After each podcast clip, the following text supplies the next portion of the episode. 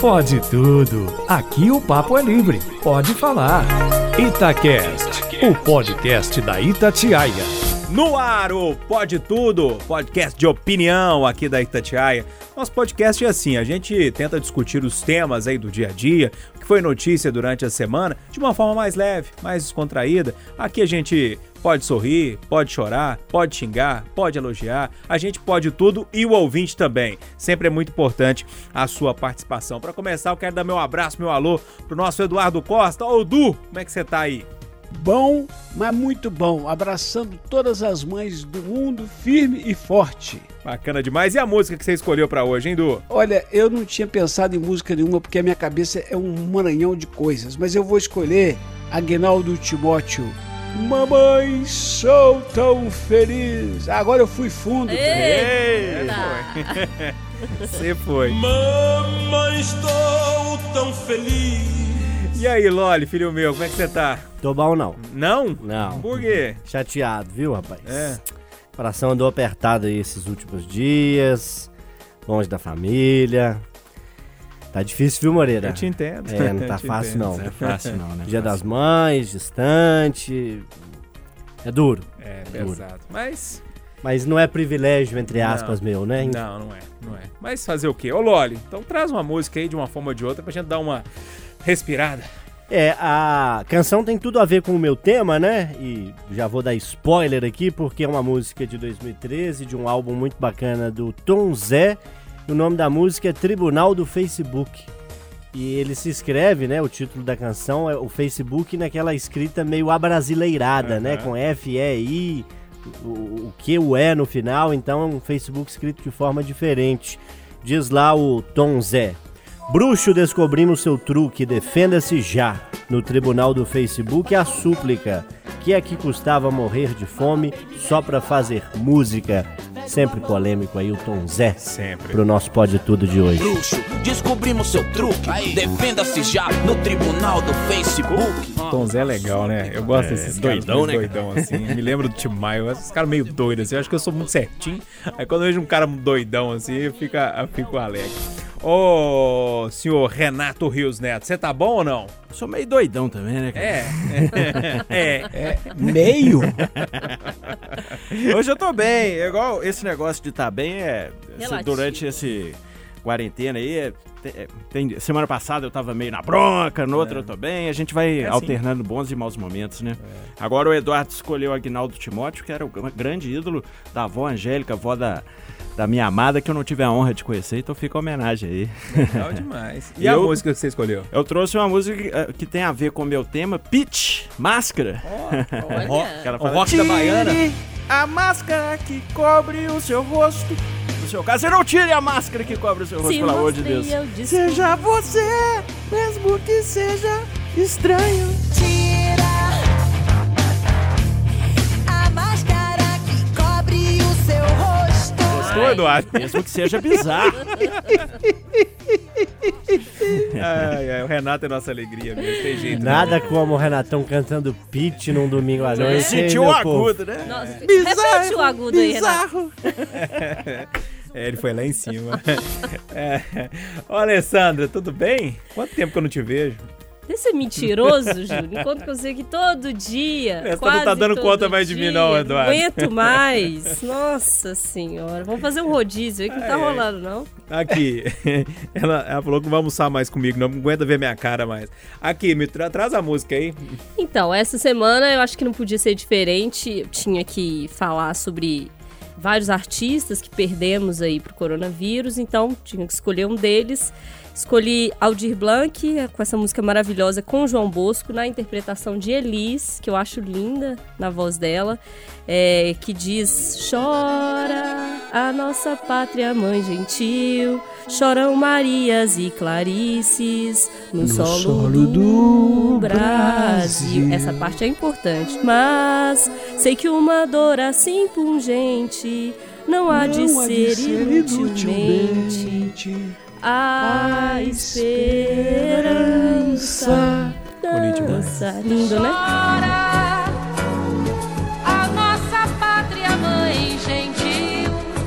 Além de ser eu... lindo, a Alessandra cantou bem demais. Finadinha, Poxa, né? né? Melhorou, você tá. Eu ia- eu pode ia me tudo arriscar. é evolução. Porra, né? você viu? Tô treinando em casa. Eu ia, eu ia cantar, agora eu fiquei sem graça. Eu ia, eu ia estrear hoje na cantoria, fiquei sem Não, e vai detalhe, sim, eu tive vai back sim. vocal de Eduardo Costa. É, né? não é Qualquer qualquer um, Mas não. ó, no tom Então ali. vai pá. sim, eu só vou puxar a sardinha The pra, Voice Itatiaia. pra minha praia antes, porque o João Bosco é lá da minha amada Ponte Nova, onde moram meus pais, pertinho da minha cidade natal ali, Urucânia. Eu nasci em Ponte Nova, né, já que Urucânia não tinha maternidade, Uhum. enfim. É, já fui num show de João Bosco em Ponte Nova, um artista magnífico e que, infelizmente, como muitos outros, é pouco reconhecido em sua cidade natal. Fui num show dele, meia dúzia de pessoas estavam lá e, enfim. É, grande João Bosco merece ser exaltado assim como Aldir Blanc. Bacana demais. Você vai cantar, filho meu? Vou, eu vou cantar. Aqui, Ai. gente, essa semana, essa semana, é, eu tenho um ponto fraco, né? Não consigo cantar nada, né? Eu- é uma dificuldade, mas essa semana eu tava ouvindo muito Belchior. Cheguei até a fazer algumas postagens na minha rede social, porque eu acho que é uma, uma daquelas vozes, eu citei o Boechat esses tempos várias vezes, porque eu acho que é uma voz que tá faltando também pra nos defender, é, para trazer a opinião dele, enfim. E o Bel- Belchior é essa voz da música, como a de Elis Regina também, né? Mas é um cara que canta algumas coisas que eu falo, meu Deus do céu, isso é pra hoje. Não é possível, ele fez essa música ontem, gravou ontem, sabe? E tem uma que é assim, ó, saia do meu caminho, eu prefiro andar sozinho. Deixe que eu decida a minha vida. Saia do meu caminho. Agora essa parte que é a mais linda que eu preciso destacar. Não preciso que me digam de que lado nasce o sol, porque bate lá no meu coração. Não preciso que me digam de que lado nasce bonito demais, não, Não é? é? Opa, hoje nós começamos profundo. Não é? E nenhum demérito a Elis, óbvio que não, mas o Belchior, além de cantar muito bem, é ele quem escreve as Sim, canções, né? E isso ganha uma força ainda maior, né? Um eterno poeta, né? Saudade do Belchior, viu? Outro doidão, né? Por onde andava Belchior? Antônio Carlos Fontenelle Belchior. Grande Belchior. Como prometi na semana passada, falei, independentemente do tema que João Felipe Lolli trouxer, ele será o primeiro a trazer o seu tema, porque eu tô deixando ele por último toda vez. Aleluia! Aleluia! Loli, você acabou com o meu argumento agora. Eu ia falar, a gente só cantou, o povo já tá xingando a gente, mas agora com essa do É, Loli aí, não- ok. Foi merecido. Desculpa aí, viu, gente? Tá merecido Que é mais, mesmo. é mais fácil pôr o efeitozinho do aleluia, né? melhor. Fazer ele ao vivo aqui não é funciona muito bem, não, né? Ô Renatinho, Renatinho Faraó, coloca o aleluia aí pro Lolli, coloca, filho meu. Muito Pronto. melhor, né? Pronto. Maravilhoso. Ô Lolli, traz seu tema aí. Então, filho meu, amigos do Pode Tudo, você que está em casa, preste atenção. É, não se chama assim, mas ganhou o apelido de Tribunal do Facebook, um projeto lançado pela rede social Facebook, né, que também é, faz parte aí desse grupo Instagram, as duas redes sociais que estão sob o guarda-chuva do CEO Mark Zuckerberg, uma espécie de tribunal é, formado por 20 representantes de todos os continentes, tem advogados, jornalistas, defensores de direitos humanos, é, equipe acadêmica e tudo mais. E tem um advogado brasileiro que está nessa jogada também e que eu, de forma muito imbecil, não imprimi o nome dele aqui. Vou dar o crédito para ele aqui já já, porque está aqui no celular facinho. Mas além dele, que eu vou citar já já com as devidas honras, tem a presença de um ex-editor-chefe do jornal da Inglaterra, The Guardian, tem o ex-juiz e ex-vice-presidente do Tribunal Europeu de Direitos Humanos, tem a ex-primeira-ministra da Dinamarca,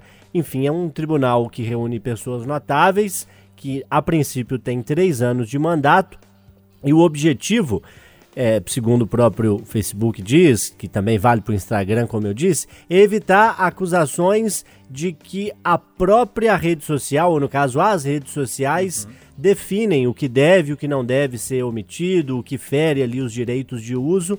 A ideia é deixar que essa decisão seja feita por esse comitê, que a princípio será independente, a gente vai averiguar se de fato essa independência vai se constatar no futuro, mas é o objetivo de criar uma espécie de um órgão de mediação para definir, ó, a postagem do Júnior Moreira foi exagerada, a postagem do Renato não foi, então ela se mantém, o que o Júnior postou vai ter que ser excluído. O objetivo é meio que terceirizar essa decisão para um comitê de notáveis, assim digamos, para que esses notáveis tomem essa decisão e isso não fique eh, sendo como uma decisão política tomada a fim e a cabo pelo Zuckerberg, que é o CEO, ou por aqueles que ele é, é, a quem ele terceiriza essa missão. Então eu quero saber dos colegas na semana em que a gente teve o pedido de desculpas feito pela cidadã lá do sul de Minas, que gravou um vídeo dizendo que havia pedras e, e, e, e outras coisas enterradas em caixões que não corpos humanos, para dizer que havia um superdimensionamento é, das mortes da Covid. Vale dizer que foi um vídeo que circulou em outra rede social, mas acho que é um exemplo que serve para ilustrar para gente o quanto que, como disse Humberto Eco, as redes sociais dão voz, muitas vezes, a pessoas que não têm muito a acrescentar, ou pior, têm coisas ruins a acrescentarem à discussão e prejudicam o debate público. É, o quanto que é necessário esse tribunal de mediação, o quanto que ele pode ser útil, o quanto que ele pode talvez até atrapalhar toda essa discussão, já que qualquer órgão que se propõe, mesmo que de forma nobre, a tomar uma decisão que pode censurar uma postagem, a gente tem que ter sempre atenção a isso. O advogado brasileiro que faz parte, é, para não deixar de citá-lo, né, chama-se Ronaldo Lemos. Ele é um entre os 20 membros desse chamado Conselho de Supervisão, apelidado de Tribunal do Facebook. Tem outro representante da América Latina e representantes de todos os continentes. É um tribunal válido, é um tribunal nobre, é um tribunal necessário ou é um tribunal que pode atrapalhar as coisas? Eu já ouvi falar muito do Ronaldo Lemos, inclusive ele é meio especialista nessa área de, Sim. de, de coisas. Já vi algumas entrevistas dele, é um cara muito interessante é, de ter um tribunal desse, porque é realmente um especialista, né? O UOL publicou uma entrevista muito bacana com ele, eu recomendo. Vale a pena, ouvinte. vale a pena ver. Ô, Renato, eu vou pra você, velho, porque o seu, você junto com... Hã? Usa muito, né? É, pois é, o Eduardo, o Eduardo Costa agora tá virando o rei do Instagram aqui na rádio. Tá, você famosinho. não é, tá famosinho e tal. E você, ô Renato, já é o rei do Facebook aqui, já tem um tempo. É, inclusive do, do Facebook do Itatiaia Patrulha tem mais de 150 mil seguidores. Então, assim, eu tenho minhas dúvidas sobre isso na prática, né? Porque, assim, o conceito é interessante, mas como é que esse, esse conselho vai analisar tantas postagens, né? Como é que vai funcionar isso na prática? Me parece aquela famosa ideia boa na teoria, mas na prática eu tenho bem um pé atrás, assim, e acredito que possa acabar tendo também, porque nós somos seres humanos, né? Igual mesmo, jornalista, ah, você tem que ser imparcial. O jornalista tem suas convicções, tem sua visão de mundo. Então, assim, eu acredito que não vai ser, é impossível ter um, a imparcialidade num, num, num, num conselho, né? Que cada um tem sua visão de mundo, sua cara, seus pensamentos, sua ideologia. Então, acho que Sei não, viu? Tô meio desconfiado dessa história. Acho que é iniciativa bacana, né? Acho que vale a tentativa, mas eu tenho muito pé atrás aí da, da questão prática disso aí. Principalmente pelo grande volume de postagens, né? Não sei se vocês vão pegar as mais emblemáticas, que estão viralizando mais, que estão sendo mais compartilhadas. E também por esse lado da censura, né? Que é um, anda ali lado a lado, né? O bom senso e a censura andam, às vezes, é, a defesa do, entre aspas, bom senso pode ser uma censura também. Não sei, cara. É um, é um tema polêmico e É, atual, né? É uma discussão polêmica. Eduardo, como é que você tá vendo isso aí? Montado um tribunal, então, para definir ali se aquelas pessoas, aquela postagem ali é ou não é ofensiva, tem ou não tem ódio, é, causa problema para a saúde pública ou não. Como é que você tá vendo isso? A, a internet e seus agregados, o Facebook é um deles, é, para mim a melhor prova, eu tenho dito isso com muita frequência, é a melhor prova da capacidade do homem, para o bem, de criar algo tão fantástico, e para o mal, de botar tanto lixo ali dentro. Mas eu acho que tudo que vier para botar o mínimo de ordem, para pensar a mídia social, para tentar normatizar, eu sou favorável. E estou agora, que estou frequentando o Instagram há um mês e meio, estou mais convencido do que eu já tinha antes, que é preciso muita calma na hora de responder e menos ódio. Eu, nesses 40 dias, 45, eu tomei umas seis porradas assim mais graves. Ah, quando me dizem assim, eu discordo daquilo que você falou hoje, tal hora, se assim. Aí eu, em cinco linhas, procuro dizer, olha, eu falei por causa disso e disso e disso. Ah, agora, quando diz assim, você mudou muito, você agora não critica mais o presidente, quem te calou? Aí eu não vou dar explicação, eu só respondo o seguinte: eu espero reconquistá-la com novas abordagens que farei. Ponto. Resultado: de oito, sei lá, seis, oito agressões mais violentas, umas quatro as pessoas voltaram e disseram: Ó, estamos juntos. E as outras duas se quietaram. Então eu considero que elas não ficaram com tanto ódio assim. Esse é o caminho. é conversar e, e nunca responder de bate-pronto, né? Porque o cara, você é isso, você é aquilo. Então, para, respira e fala assim, vamos, vamos, vamos, vamos, na calma. Agora, isso é uma coisa, né? A mulher ir pra rede social falar que tem caixão enterrado com pedra e tudo, espalhar o pânico, aí é cadeia. Não tem negócio de perdão, não. Eu se me xingar, eu xingo também. Tô nem aí. Ô, ô... Mas é bom respirar. O Eduardo, é, Eduardo tá sabe. o Eduardo é certíssimo, tá sabe. certo. Eu tô Às vezes que eu já respondi, deu B.O. Quando você responde assim. porque A gente é ser humano, né, cara? Tem hora que você. Ah, vai tomar naquele. É, não, E não, aí? isso, eu não, isso dessa forma eu não respondo, não. Mas eu sou duro algumas vezes, mas eu concordo com o Eduardo. Se a gente respirar, depois você fala assim, gente, não precisa nem responder essa pessoa e deixa ela brigar sozinha. Mas tem hora que eu gosto também de arrumar confusão. Ó, Alessandra, é, tem um esquema aqui, a gente tá falando de um tribunal no Facebook. Há um tempo já que eu ficava observando que o Facebook estava caindo, a gente via os números e tal. Eu lendo algumas coisas nessa semana sobre o Facebook, é, é, é, cheguei, algumas informações chegaram assim, algumas pessoas que entendem desse assunto, é, inclusive pessoas que vendem por meio das redes sociais, é, falando que o movimento agora da pandemia eh, fez renascer um pouquinho o Facebook, inclusive na questão de, de negociação. Enfim, porque na hora que o Loli trazia essa, essa questão, eu falei, poxa, mas Facebook e tal, e eu lembrei dessa entrevista que eu li. Enfim. Facebook é, bomba é, ele ainda. tá bombando ainda. Não, e a gente não pode esquecer que Facebook é o dono do WhatsApp, né? Sim, e Não, do e, Instagram inclusive, também. O Facebook tem até um perfil mais popular, né? É, também.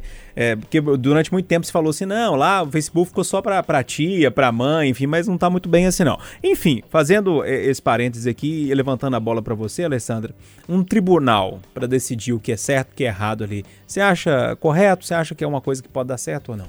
Eu acho, Júnior, que é uma discussão que o Facebook está fazendo até para evitar uma discussão mais profunda que foi suscitada em 2015 com o caso da- do escândalo da Cambridge Analytics. Lembro. É, No fim do ano passado, eu fiz uma matéria na faculdade sobre pós-verdade e o uso de algoritmos. O que, que é isso para o nosso ouvinte entender um pouquinho bem rapidamente? É como a rede social te direciona para aquilo que ela acredita ser o seu perfil. Então ela te coloca em várias caixinhas e vai te direcionando informações, amigos, pessoas e, o mais importante, propaganda comercial.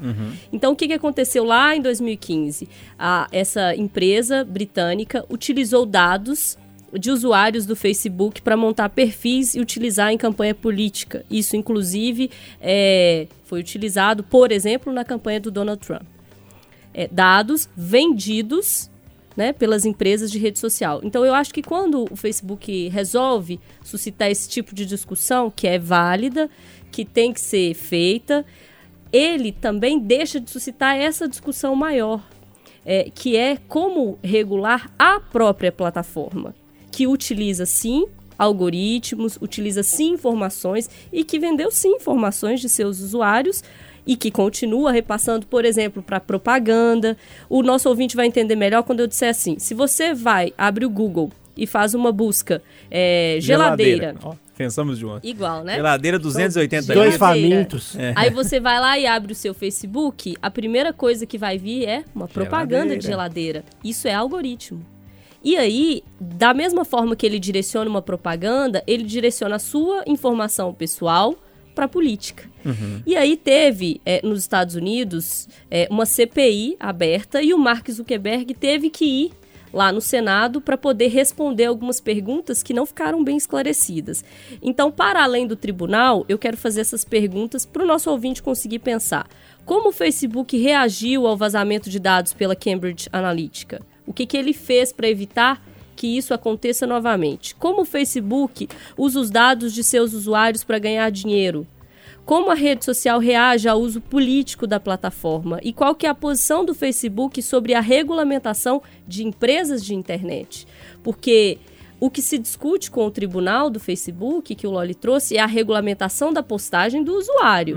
Mas a gente não está discutindo a regulamentação da empresa, que é importante, por quê? Para a gente saber o que, que o Facebook, o que, que o WhatsApp, o que, que o Instagram e outras empresas têm feito com os nossos dados. É, tá lá- onde eles estão indo? Tá lá no termo, né? No termo de aceito ou não lê. aceito, que ninguém E lê. ninguém né? lê, porque é enorme, letras miúdas, todo mundo vai lá dar um ok e, E se participa. você não der ok, você não participa. Porque a pessoa não quer ficar de fora de uma rede social nesse período. Então eu acho que sim, a gente tem que discutir a importância é, de se barrar por exemplo, é, postagens que falam sobre uma vacina que não existe, sobre feijão que vai curar, sobre enterro de caixão com pedra. Sim, a gente precisa discutir isso, mas a gente precisa discutir também o que, que as redes sociais estão fazendo com os nossos dados, para onde isso está indo e que uso está sendo feito disso. Interessante vocês falarem isso, porque nessa semana o Twitter anunciou um, um chamado botão do ódio.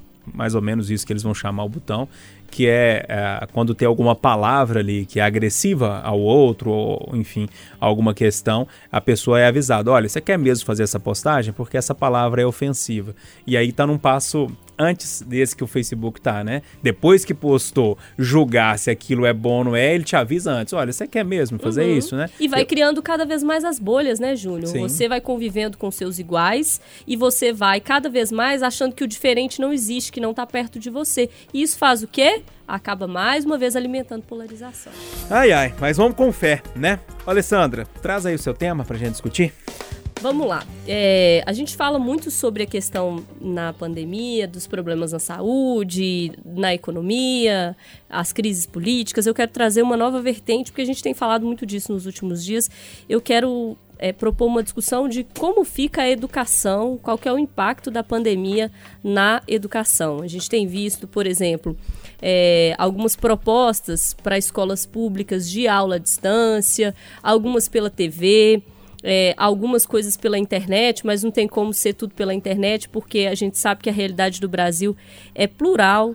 Tem muita gente que não tem acesso à internet, algumas pessoas que têm acesso, mas que é só Wi-Fi da casa de um parente ou de um vizinho, enfim. A gente tem que lembrar que o Brasil ele não é só onde a gente vive, ele é plural. Essa semana eu ouvi alguns podcasts e também li algumas matérias entendi que, por exemplo, no Amazonas tem muito estudante de escola pública que não consegue manter as suas atividades.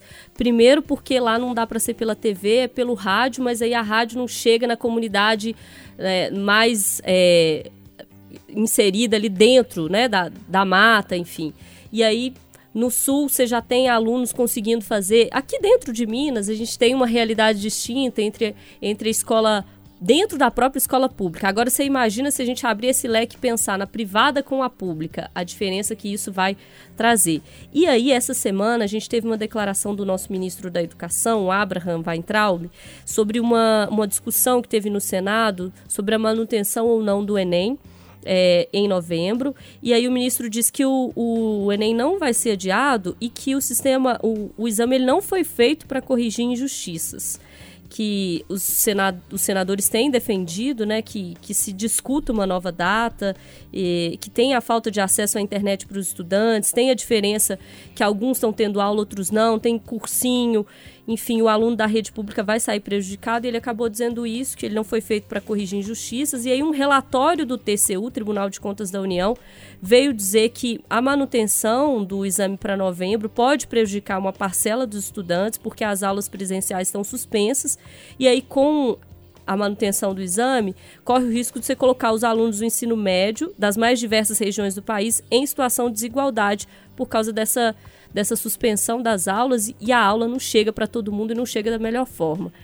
Eu quero dizer que é mais uma nuance da perversidade do- da pandemia e para dizer que, mais uma vez, é um vírus antidemocrático. Ele não atinge todo mundo do- de todo jeito e principalmente aí na área da educação, né? Como é que a gente vai manter um exame? E aí eu não estou dizendo, ah, vamos cancelar de cara, mas vamos pelo menos dizer, vamos abrir para uma discussão mais séria e dizer, olha, vamos discutir, realmente está difícil, porque ele pode até não ter sido criado para reparar desigualdades, mas ele é um exame que tem que ser considerar os desiguais e da forma como está sendo feito ele pode não considerar os desiguais. Ô Loli, é, tem um abismo aí na, na educação é, brasileira, um, um abismo gigantesco na educação brasileira e, e quando se coloca um- uma pandemia no meio dessa história e coloca algumas pessoas que conseguem estudar, outras que não, esse abismo fica maior ainda, né? Fica maior ainda. Eu concordo com uma parte do argumento final da Alessandra, com duas, na verdade. Uma delas é de que o vírus não é democrático, que ele infelizmente atinge e, e traz prejuízos de formas distintas às camadas da nossa sociedade, algumas mais e outras menos. E isso cai numa frase que eu já disse, acho que talvez nos últimos dois ou três programas, eh, de forma reiterada em vários outros momentos, né? Que a pandemia acentua as desigualdades sociais que já existem no país. É, a gente não está partindo de um pressuposto que em 2019, que não teve coronavírus, todos disputaram o Enem em condições iguais e que agora em 2020 é o vírus que bagunçou tudo. A gente já tem uma desigualdade estrutural na nossa sociedade que é acentuada pela pandemia de coronavírus. Esse é o primeiro ponto que eu acho que precisa ser balizado para a gente discutir esse tema. Um segundo aspecto, é, para mim, o Enem ser adiado de novembro para dezembro ou ele ser mantido em novembro, eu acho que vai fazer, a fim e a cabo, pouca diferença, porque infelizmente o ano letivo de 2020 ele está prejudicado para a maior parte das pessoas, dos estudantes. É, é óbvio que pessoas como os meus primos lá no interior, o Marco Túlio e a Júlia, por exemplo, que estão aí que quinto ano, sétimo, oitavo ano, né, pela idade deles, é, eles que estudam numa escola particular no interior, minha tia melhorou a internet de casa para poder possibilitar a eles que estudem e que façam as aulas é, em casa com essa conexão melhor, as videoaulas, mas ainda assim é um conteúdo de muito prejuízo. É um, não é o mesmo aprendizado do que se eles estivessem presencialmente. Eu conversei é, nos últimos dias com a nossa colega Aline Neves, até perguntei, e aí Aline, como é que tá o Estevão, que tem mais ou menos essa mesma idade, deve estar aí Uns do- 12, 13. é, né? Aí o que? Um sétimo ano, mais ou menos, né? É, e ela me disse: olha, a carga de tarefas, de exercício está muito maior do que se ele tivesse indo presencialmente. O que, que isso me, me transparece? Que, como não há aula presencial, e por ser uma instituição particular, muitas delas tentam demonstrar que estão ali tendo o mesmo cuidado com o estudo e às vezes passando ali esses exercícios talvez um pouco além do que seria normal para demonstrar, olha, não, a gente está aqui mantendo o mesmo ritmo, mas não é a mesma coisa. E eu estou falando de pessoas com acesso à internet e a possibilidade de videoaulas. A Alessandra citou um Brasil que pode não ser visto por grande parte da população, mas que existe, infelizmente, existe com muita força, que é o Brasil onde as pessoas não têm sequer televisão para poder assistir um conteúdo, que sai internet. Difícil até de que o rádio chegue. E como a gente gosta sempre de lembrar, né, nas palavras do Guimarães Rosa, Minas são muitas, né? A Alessandra citou o exemplo do Amazonas, mas a gente não precisa ir muito longe. Há no nosso estado regiões mais desenvolvidas em que a média geral da população tem acesso a essas possibilidades e outras regiões onde isso infelizmente não é possível. É, é difícil chegar a uma conclusão, a Alessandra não fez essa pergunta, mas eu estou movido por ela aqui, de que se devemos ou não adiar o Enem. Eu acho que se o Enem, assim como as eleições, né, forem adiadas, as eleições de outubro para dezembro, como parece ser o caminho, o Enem de novembro, não sei para quando, é, é claro que ameniza um pouco a situação, dá um pouco mais de tempo para a gente, espero, recuperar esse tempo perdido no segundo semestre sem esse contexto de pandemia. Pode ser que isso permaneça de alguma forma também. Então, é difícil dizer que adiar o Enem vai resolver. Agora, eu concordo com ela que a gente tem que discutir esse tema, avançar nessa questão e não dizer que vai adiar, não vai adiar de, de forma intempestiva. Mas assim, eu temo muito e ao mesmo tempo, se não houver o Enem, as universidades não preenchem as vagas que são abertas a cada semestre. Não se sabe se essas vagas também serão abertas, porque as universidades são autônomas.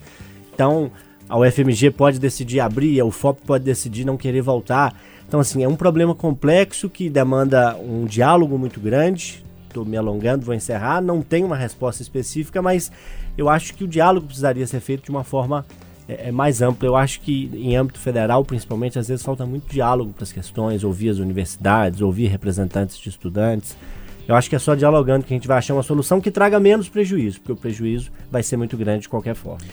E aí, Renato, adia ou não adia esse Enem aí, hein? Ah, eu acho que a gente tem que encarar a verdade dura, né? A verdade dura é o seguinte, esse ano foi pro saco. velho. Essa é a verdade dura, né? Foi um ano Simples perdido assim. pra todo mundo, estudante, trabalhador, vida pessoal, todo mundo perdeu esse ano de 2020. Você vai olhar no Alguns futuro, muito, outros poucos. né? Claro, to- as questões políticas e financeiras e econômicas, a, a democracia do vírus, claro que isso tudo interfere, mas esse ano foi perdido, gente. Eu acho que pode ter o Enem, quem já, já vem ter, né, fazendo muitos anos, mas quem tá fazendo terceiro ano, último ano, não, não vai passar, não vai fazer uma boa prova. A verdade é essa, cara, né? É um ano perdido. Ou você vai nivelar por baixo. É, né? ou você vai nivel- nivelar por baixo. Eu acho que pode ter o Enem, porque até por essa questão das vagas das universidades, gente que já está aí tem muitos anos tentando, medicina, tem gente que te- tenta três, quatro vezes, né? Mas é um ano perdido e eu fico lembrando, eu sempre levo, penso na minha experiência pessoal, né? Adolescente é difícil demais prestar atenção, né, cara? Eu, na aula, eu penava pra prestar atenção. Às vezes, quando eu tava vendo a aula, assim, quando eu fui ver, eu tava pensando no Sepultura, na, na música tal. Viajava na maionese, cara. E depois, meu Deus, onde que eu tô? Imagina numa videoaula sozinho em casa, cara. É, é demais pra um menino de 15, 16, 17 anos. Com a notificação do WhatsApp cara. chegando do lado Nossa ali toda senhora. hora. Ex-videos, não sei o quê. O menino, a última coisa que vai pensar é ver a aula. Renatão, olha o exemplo. Não, eu tô falando a real. É, mas é real mesmo. Ô, Eduardo, A verdade é dura. O que, que você acha dessa história aí? Essa discussão, acho que a gente tem uma discussão que é praticamente unanimidade, que, que um abismo se formou ainda maior por causa da, da pandemia, na questão quando a gente fala de educação pública e privada. E a questão do Enem, você acha que deve adiar, não deve adiar, vai ter, não vai ter? Nós tivemos dois assuntos aí que dão cada um deles 10 dias para discussão. Um é o perigo dos algoritmos no futuro da humanidade. Esse levantado pela Alessandra. Outro é esse do Enem. De novo, eu tenho que falar na Alessandra. Eu estou muito puxando saco da Alessandra. mas Estamos eu- percebendo, viu? É, O ciúme eu- aqui é. já é geral. Mas eu tenho que A fechar gente com tem a uma minha dire- relação antiga, Lorde, desculpa. É isso. Eu tenho que fechar com tudo que disse a minha representante sindical e acrescentar duas afirmações. Uma para o Van Traub. Senhor Van Traub, ministro da Educação, a gente não trata com igualdade os desiguais. E outra para a Assembleia Legislativa. É um espanto saber que os senhores sequer fizeram uma reunião, pelo menos que eu tomasse conhecimento até hoje, colocando Rede Minas, ah, Secretaria de Educação, Sindicato dos Professores, para discutir a possibilidade de uso da CTV pública educativa nesse período. Para discutir se dá para dar aula para menino de primeiro ano, ou se de repente não é um ensino fundamental. Se, por exemplo, não dá aula para todo mundo, mas pelo menos salvar os alunos do terceiro ano do segundo grau, esses que vão para o Enem, esse é um assunto que a Assembleia não discutiu e eu lamento muito, Júnior. O Eduardo é o tipo de pessoa que erra de etileno glicol e cloroquina, mas acerta vai em Traub, viu? Merece parabéns esse Eduardo Costa. É, é quando a raiva é grande, a gente guarda o nome. Mais ou menos por aí. Ô, Eduardo, é, traz seu tema aí pra gente discutir, que é tema bom também. O senhor fez há pouco, quer dizer, fez na semana e nós exibimos há pouco a íntegra da entrevista com Fernando Henrique Cardoso, ex-presidente da República. Verdade. E com a sua simplicidade, com a sua bondade, que lhe é peculiar, o senhor pediu que eu colaborasse com uma pergunta. E eu a fiz. Eu me incomodo profundamente com o ativismo indevido de ministros da mais alta corte da justiça brasileira. Se é que a gente tem o hábito de imitar os americanos, eu pergunto aos nossos ouvintes quem já viu ou ouviu uma vez só um ministro da Suprema Corte Americana palpitando em qualquer coisa sobre o país.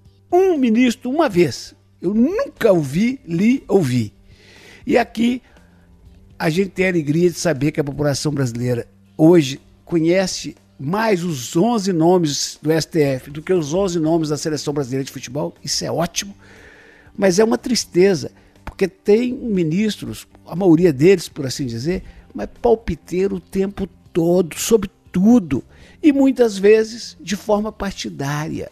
E de muitas vezes de forma temerária.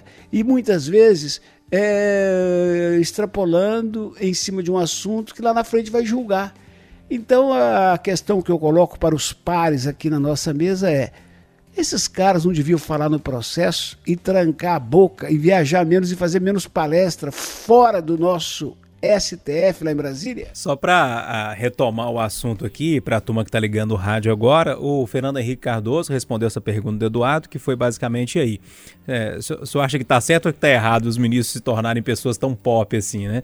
E aí o Fernando Henrique Cardoso disse que, que para ele, ministro, como era antigamente como acontece nos Estados Unidos, precisa falar apenas nos autos. Esse negócio de ficar dando entrevista toda hora, conferência para lá e para cá, não funciona muito bem. Parafraseando, Fernando Henrique Cardoso foi basicamente isso que ele disse. Conversar com você, Renato, porque você gosta da área de segurança pública e, querendo ou não, tem a ver. Tem a ver, e eu acho que o Eduardo, eu concordo com o Eduardo e com o Fernando Henrique, porque quando os ministros se expõem demais, né, durante o julgamento você já fica ali o vó, né, fica aquele jogo de carta marcada. Tem um ou dois que é um mistério, né, e aí fica aquela emoção, nossa, vamos ver como tal ministro vai votar e tal, mas o resto você já, já imagina o voto. Então fica meio viciado né, o sistema e realmente isso tudo vai criando um ranço e vai criando essa campanha perigosa de ódio ao, ao sistema judiciário, de ódio ao Supremo, né? E aí que é um risco à democracia, porque o poder judiciário é, é fundamental, né? No, no equilíbrio dos poderes. Só que essa superexposição vai dando munição para os haters e vai dando munição para um ranço geral e até você se pega às vezes já com esse ranço também, né? Você fala, ah, esse, É esse cara aí. esse cara falando de novo, É. gente, tá querendo aparecer de novo. Aí, é, é, enfim, eu, co- eu acho também que, eu não sei, eu não acompanho de perto a realidade dos Estados Unidos, né, do Supremo de lá, mas eu acredito que o juiz, quanto mais ele puder se manter na privacidade e falar nos autos, acho que é mais saudável para a democracia. Ô, ô, João Felipe Loli, é, a turma lá, lá do Supremo tem falado um pouquinho, né? E, do- e do- na, na mesma po- proporção que eles têm falado, têm dado opinião, eles têm tomado pancada também, né? É, o que é muito ruim, né? Porque- Aprenderam, né? É. Porque é óbvio que ninguém está imune de críticas e de cobranças, ainda mais ministros que têm decisões que podem ser revogadas em última instância, né? Aquelas, obviamente, que são tomadas pelo ministro podem ser mudadas no plenário, mas a partir da decisão em plenário não se muda, né? Apenas se o próprio plenário entender diferente anos depois. E é o que a gente tem visto, por exemplo, com a prisão de segunda instância, que em 10 anos houve três mudanças de entendimento, o que não faz absolutamente nenhum sentido, né?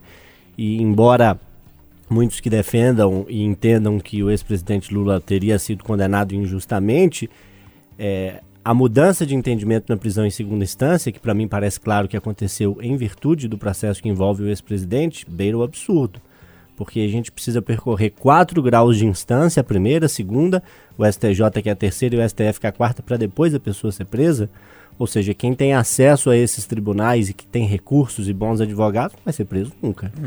O que para mim parece um absurdo. Então, eu concordo em gênero, número e grau com o Eduardo e eu acho que a gente precisa, para que isso mude, para que as coisas aconteçam como o Eduardo sugere, o ex-presidente Fernando Henrique também, na entrevista que concedeu a você, Júnior, a gente precisa de regras um pouco mais claras, né? de regras mais rígidas também para acesso ao Supremo Tribunal Federal. Hoje a vaga no Supremo, para quem não sabe, é prerrogativa de indicação do presidente da República e precisa de aprovação dos senadores. A Constituição diz que para ocupar uma vaga no STF, o ministro ou candidato indicado pelo presidente deve ter notável saber jurídico e reputação ilibada, o que são aí dois critérios absolutamente subjetivos, né? O próprio atual presidente, Dias Toffoli, sabidamente tentou em concursos públicos vaga de juiz e não conseguiu. E isso demonstra que ele é incompetente? Não é isso, mas demonstra que ele não teve a competência mínima para chegar ao grau de juiz e hoje ele integra a quarta e última corte da nossa instância. Então eu acho que a gente precisa de regras um pouco mais objetivas para acesso à Suprema Corte. E a partir daí eu acho que essas posturas mudam. Porque o ex-presidente Michel Temer, quando precisou escolher, escolheu o seu ministro da Justiça, o seu então ministro da Justiça.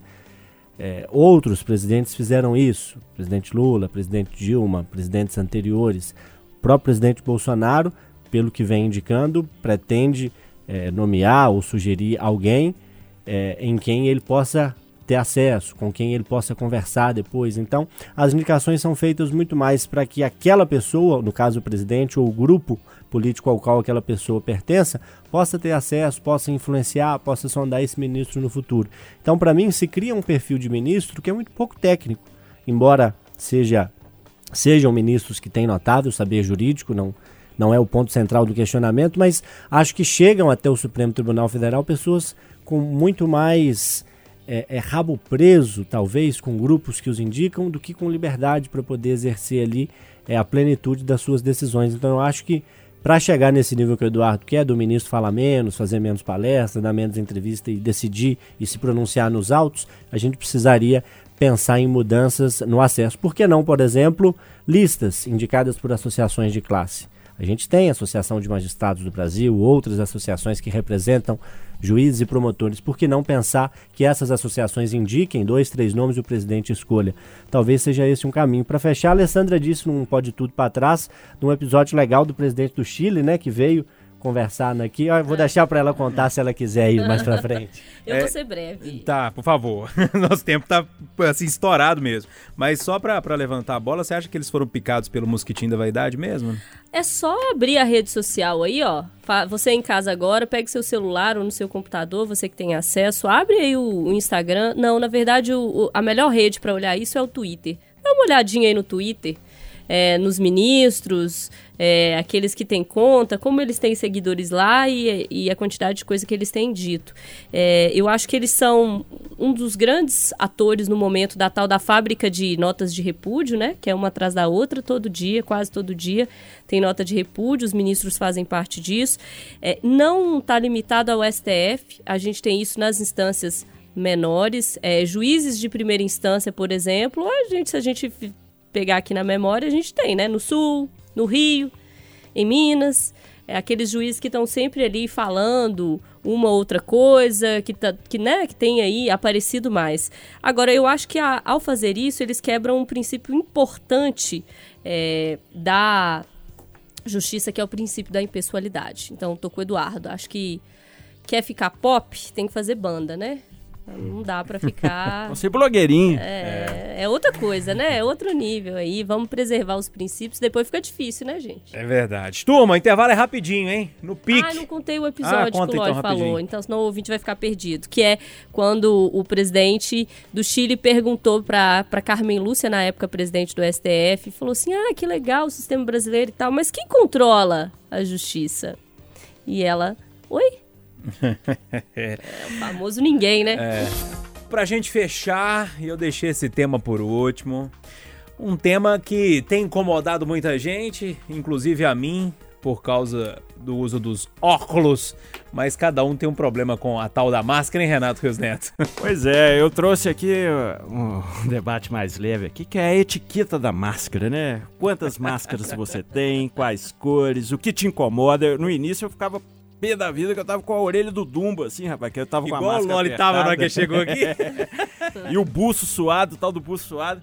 E outra, né? Às vezes você come um alimento assim, toma um café, um negócio, fica um bafo, velho, dentro da máscara, que é um trem que eu vou te falar. Você Cruz tanto que a credo, Angélica sofre, me meu filho. É, eu falei, eu fui pensando, será que sou eu mesmo? Você precisa ver o que a gente tem sofrido contigo. Então, assim, o negócio é o seguinte: tem que usar? Tem. É um saco? É. Não vamos também mentir e falar. Tem gente que põe a máscara assim, né? Igual esse povo fica. Leia um livro durante a quarentena. Ah, meu amigo, ninguém tá aguentando mais. Então vamos parar de, florear o trem. É um saco, velho. Nós vamos usar. Nós vamos usar. Porque tem que usar. Mas que é um saco, é, né? Então eu quero saber a experiência dos colegas com a bendita máscara. Ô, Loli, você chegou aqui com a orelhinha assim, parecendo aquele desenhinho lá, meio apertado. Igual Você o tá tendo- Dunga dos É, Sete Anões. Você tá, você tá tendo problema com a máscara também, Loli? Olha, a- essa que eu tô usando aqui agora, hoje, é uma que a Itatiaia forneceu pra nós aqui, pra todos os profissionais. Ela é um pouco mais confortável do que as outras que eu tenho. Porque o elástico não incomoda tanto e dá pra você ficar com ela ao longo do turno de trabalho, ao longo do dia inteiro. E é lavável, né? É lavável, então dá pra você usar uma de manhã e outra à tarde, né? Se, se o turno for, for nesse perfil e poder usar duas ao final do dia lavar, ou ao final ali de alguns dias lavar, enfim. É, é questão de hábito, né? Eu quando uso boné, por exemplo, às vezes uso, o cabelo não tá muito bacana e tal, o boné me incomoda porque não é hábito. Mas quem usa boné todos os dias nem vê que tá usando boné, você usa de vez em quando também, né? É. Então eu acho que tudo é hábito. Agora, existem máscaras mais bem feitas que as outras, né, gente? Existem. É igual, igual roupa íntima, né? Igual meia, né? Você tem aquela roupinha que você gosta de dormir, que é aconchegante, Tem mas cueca que aperta, tem tem cueca cueca que aperta. aperta, Tem então furada. tem, tem de tudo, E né? tem também o rito de lavar a máscara, né? Eu, tomo- eu vou no banho em vocês. É, não, eu lavo, lavo lá Bem no pouco tanque. isso aí, né, né? Renato? Não, ué. Ah, tô, tô lavando tudo aí. Vamos lavar também. Não é? Não, eu lavo a parte lá na, na área de serviço, mas acho que a gente adquiriu aqui coletivamente, a gente assim, né, muitos profissionais aqui da rádio, uma máscara da, da mãe de um colega jornalista aqui de Belo Horizonte, e, e a máscara veio, é, você andou usando esses dias, né? E a, a máscara veio com um- um- aquele fiozinho que prende na orelha muito fino, e aquilo, assim, com uma hora de uso, tava machucando um pouco a orelha. Então eu todo mundo precisou adaptar. O Oswaldo pôs um algodão, eu passei um esparadrapo, o outro pôs um guardanapo pra, pra adaptar porque tava machucando a orelha. São máscaras com uma estampa mais bonitinha, então não é aquele padrão, mas andou machucando. Então, assim, é difícil. é, como tudo que é novo, a gente tem que se adaptar para usar. Fácil não é não, mas com persistência a gente chega lá. É. E a Alessandra? A Alessandra tem máscara preta, Tem. branca, é, é, de florzinha, xadrez. Tenho mesmo. Eu já vi todo tipo. Tenho, tô usando. Sou da turma do Renato, que não é fácil, não, viu, gente? Outro chato. É ruim, é desconfortável, incomoda, mas tem que usar, a gente vai usar. Esses dias na redação a gente estava fazendo até uma discussão nesse sentido, assim, ah, isso vai mudar os hábitos das pessoas, as pessoas vão ser. Não vão nada, gente. Não vão, porque é que não chato precisa, né? porque é ruim, entendeu? Assim que fala, eu espero que pelo menos o hábito de lavar mais a mão, de ambientes mais arejados, esse é mais fácil, né? Agora a máscara realmente incomoda, mas é necessário, então fazer o quê? A gente tem que usar. E aí vamos procurar um modelo melhor, mais confortável, quem consegue, né, gente? Porque eu sei que não é a realidade de todo mundo. Tem gente que, né, não consegue. Do lado da minha casa, inclusive os vizinhos fofos colocaram umas máscaras para os moradores em situação de rua. Vamos ajudar também, porque a gente sabe que é, que é bom para todo mundo. Agora, eu não podia não falar da marca aí lá do Rio famosa que tá vendendo o negócio a 147 reais. A o Eduardo já trouxe a milionária. 600. Aqui no Brasil eles estão vendendo a máscara lá, pode chegar a 600. E detalhe, colocaram no site assim. Não, depois de críticas, fiquem tranquilos, estamos doando dinheiro. Mas não doa tudo, não, eles estão doando uma parte. Então, na verdade, eles não estão doando, eles estão doando o dinheiro da pessoa que comprou. Ô, Ale, Ô, tem um- gente, Um, vídeo que tá. é não sei duro, se é fake news, que a gente tem que tomar o cuidado, mas é uma moça lá de uma comunidade do Rio de Janeiro mostrando a máscara da prefeitura. Parece um bico Não, de e tucano. detalhe, ela conta Parece que é um o pote leque de do batata carnaval. frita. O leque do carnaval, ah, ri demais gente, daquilo. não dá. Ô, gente boa, máscara, pensando eu aqui, é igual camisinha. Confortável não é, mas deixa de usar pra você ver. Essa Boa. foi boa, hein, Luan? Rapaz, mas você tirou aqui, senhor. Eu tô com esse, eu tô com esse discurso. Oh, mesmíssima coisa. Mes, absolutamente. É, é, eu vou falar mais nada, não é isso aí. Roubei até a ideia do gente Roubei. boa. Você derrubou, Aqui gente. dá pra fazer até um E esse slogan eu vou usar no três, gente. patrulha. Oh, usarei, se necessário for, até o fim dos meus dias, mas continuarei dizendo, eu ligo sim, chato, aborrecido e incômodo. Mas necessário. Ô, povo, tá ouvindo pode tudo aí? É. Sai sem máscara não, viu, Nós turma? estamos zoando aqui, mas ressaltando sempre a importância. Não, é, é- é- Eu acho que é admitir que é um negócio chato, mas precisa usar. Óculos, por exemplo. Eu acho chato, me incomoda até hoje. Tem anos e anos que eu uso óculos. Põe lente, né, bem? Não, mas aí é pior ainda, que incomoda não- mais eu não ainda. Não, é qualquer um lente. consegue usar lente, não. Eu tentei Eu não, não, eu consegui. não conseguia. tá? Agora, ô Júlio, Ah, nesses últimos 40 dias eu saí de casa duas vezes e uma foi para ir ao banco, porque não tinha outra alternativa. Porque banco também é um negócio maravilhoso, né? Tem um posto bancário dentro da Rádio Tatiaia. Aí você liga pro seu gerente do posto, o grande Dailton de Campeli, e pede para ele, transfere para mim esse dinheiro da conta física, da jurídica para física, e fala, eu vou mandar para São Paulo que o gerente da conta lá é que tem que autorizar. O cara lá tá de férias. Aí eu tive que ir ao banco. Mas foi bom demais entrar no banco, de máscara. E a gerente, uma lourinha bonitinha, falou assim: Como vai o senhor? Seja bem-vindo. Eu falei: Gente, gente, outros tempos já tinha tirado em mim. O Eduardo, banco é um trem muito bom, viu? Desde que você não precise ir nele. Coisa do capeta. Um abraço. um abraço. Mas só pra fechar o raciocínio aqui do óculos, é uma coisa que eu- me incomoda até hoje, mas é uma coisa que eu preciso usar, porque senão eu não vejo nada. E a máscara é mais ou menos nesse sentido, né? Turma, obrigado, um abraço pra todo mundo. Valeu, Renatão. Tamo junto, Forte 73. Valeu, Loli. Valeu. Nessa próxima semana vou estar aí fora do time, mas tá de volto o quanto antes. Ah, que beleza, Mamata gente. never É. De novo. Tchau, Alessandra. Tchau, gente. Beijo. Um abraço, Bildu. Tamo junto. Ó, já que eu comecei a lo- é, é, homenageando o Belchior, eu vou fechar com ele também. Vamos ouvir um pedacinho aí de Belchior. Tudo outra vez. Há tempo, muito tempo que eu estou longe de casa. Pode tudo. Aqui o papo é livre. Pode falar. Itacast, o podcast da Itatiaia.